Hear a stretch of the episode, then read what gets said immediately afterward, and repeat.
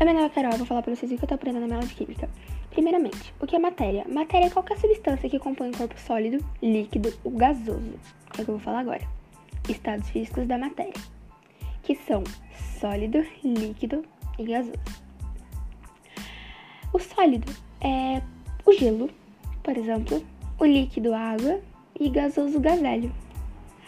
Neles são usadas duas forças, a coesão e a repulsão. Na coesão, as moléculas se aproximam umas das outras e na repulsão, as moléculas se afastam.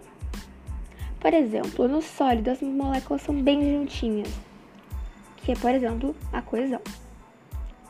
Sabendo disso, eu vou falar um pouco sobre as mudanças desse estado físico. Esse gelo, quando ele derrete e vira água, o que aconteceu com ele? Fusão. Ele foi do estado sólido para o líquido. Quando você está andando na rua e vê uma poça d'água e depois passa por ela de novo e ela não tá mais lá. O que aconteceu? Vaporização.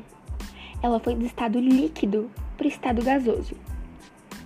E isso tem vários nomes. Por exemplo, do sólido para o gasoso, sublimação.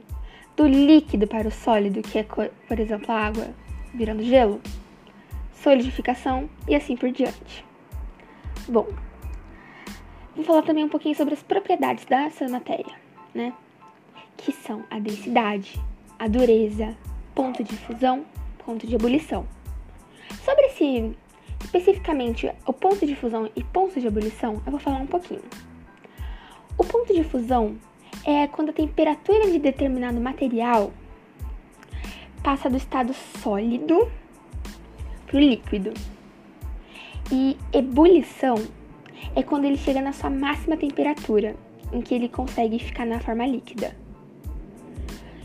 Entendeu? E bom, isso foi o meio que eu fechei sobre as matérias, né?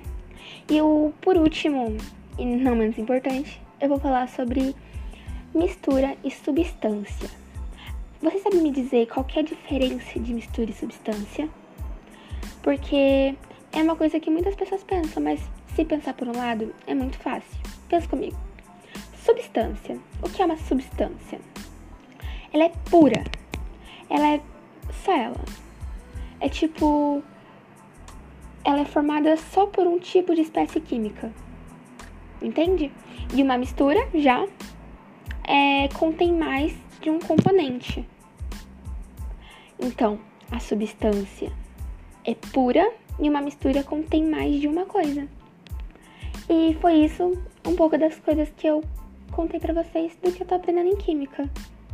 Se vocês quiserem mais, curte aqui para mais podcasts.